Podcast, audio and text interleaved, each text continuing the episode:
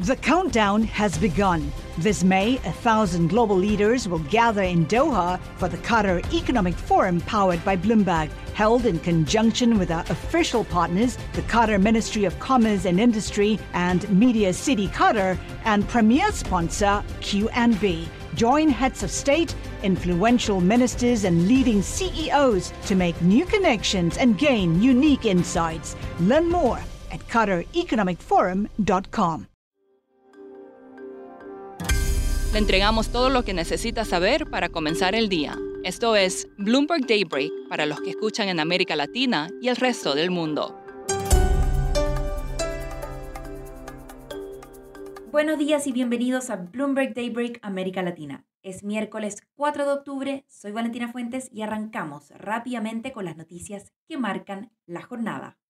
La destitución de Kevin McCarthy como presidente de la Cámara de Representantes de Estados Unidos añade más agitación a los mercados. La incertidumbre política aumenta el riesgo de una rebaja de clasificación de Estados Unidos, según los estrategas. El próximo presidente de la Cámara está probablemente bajo más presión que McCarthy en cuestiones de financiamiento, indicó Goldman Sachs. Se espera que la Cámara celebre elecciones el 11 de octubre. Los rendimientos de los bonos del Tesoro a 30 años alcanzaron el 5% por primera vez desde 2007. Y nos quedamos en Estados Unidos porque más de 75.000 trabajadores empezaron la mayor huelga del sector de salud de la historia del país. El paro de tres días podría interrumpir los servicios para casi 13 millones de personas. Y hablemos de materias primas porque el petróleo bajaba antes de la reunión de la OPEP. Es posible que el grupo no sugiera ningún cambio en su política y que Arabia Saudita reafirme sus planes de mantener los actuales recortes. En Estados Unidos, si la Administración de Información de Energía confirma que los inventarios de crudo cayeron más de 4 millones de barriles la semana pasada, el total se reduciría al mínimo desde marzo de 2022. El cobre caía por tercer día consecutivo. Es probable que el descenso continúe en medio de señales de un exceso de oferta a corto plazo, un aumento en las tasas del bono del Tesoro y un dólar fuerte. En el frente corporativo, Financial Times informó que Airbnb planea incursionar en el negocio de alquiler de viviendas a más largo plazo y ampliar sus servicios a partir del año que viene. Apple fue rebajada en KeyBank considerando un máximo casi histórico en su valoración. Además, la estimación es que las ventas en Estados Unidos tendrán dificultades, a pesar de que la demanda del iPhone 15 Pro Max ha sorprendido positivamente. Pasamos a América Latina, donde el gigante BHP iniciará conversaciones salariales con un sindicato de su mina de cobre escondida para evitar una huelga en Chile. Autoridades estadounidenses, entre ellas el secretario de Estado Anthony Blinken, llegan a Ciudad de México para discutir con funcionarios mexicanos la situación del narcotráfico y el crimen organizado. Y el lunes de esta semana, el Consejo de las Naciones Unidas aprobó enviar una fuerza militar internacional encabezada por Kenia a Haití.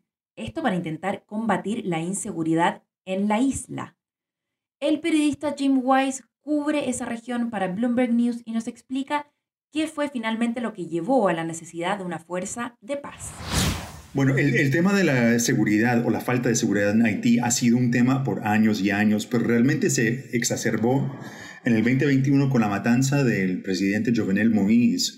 Y desde ese entonces, las pandillas que ya las había han expandido su control, han expandido su territorio, ahora controlan una gran parte de, de, Puerto Príncipe y los lugares aledañas. Y Haití ha estado pidiendo por más de un año por una intervención multinacional de seguridad. Nadie en, en, este hemisferio se ha, ha, estado dispuesto a hacerlo. Así que, de hecho, ha sido Kenia ah, en, en África quien ha ofrecido a liderar este nuevo, este nuevo grupo, grupo multinacional uh, para tratar de, de, imponer un poquito de seguridad en, en Haití. Jim, cuéntanos cómo ha estado la situación política en Haití desde el asesinato del presidente Jovenel Moïse. Hay, hay, un presidente, Ariel Henry, que no, es, no tiene popularidad y no es considerado legítimo por muchas personas dentro de Haití. Elecciones que tenían que haber pasado hace muchos años no se han llevado a cabo el, mismo Ariel Henry dice que sin la seguridad no hay garantías, no se pueden llevar eh, elecciones. Así que no hay un Congreso vigente, no hay el, presidente es considerado ilegítimo y hay un vacío de poder muy, muy grande ahorita. Así que la gente de las Naciones Unidas, la, gente que está, que está detrás de este nuevo esfuerzo, están esperando que con esta ayuda de seguridad ojalá se pueda abonar el terreno para finalmente tener estas elecciones. ¿Y cómo dirías que es el historial de Haití con anteriores fuerzas de paz enviadas eh, por las Naciones Unidas? Eso es parte de la razón por la cual esta región ha, sido un poquito reacio de, ah, de, involucrarse otra vez. Había un, un, peacekeeping force, una fuerza de, de, pacificación ahí de las Naciones Unidas del 2004 al 2017. Y aunque, aunque le dieron crédito de haber, de haber pacificado, de haber puesto un poquito de seguridad al país, también hubo muchos problemas. Ah, las fuerzas de las Naciones Unidas fueron acusadas de traer la cólera al país que mató a miles de personas.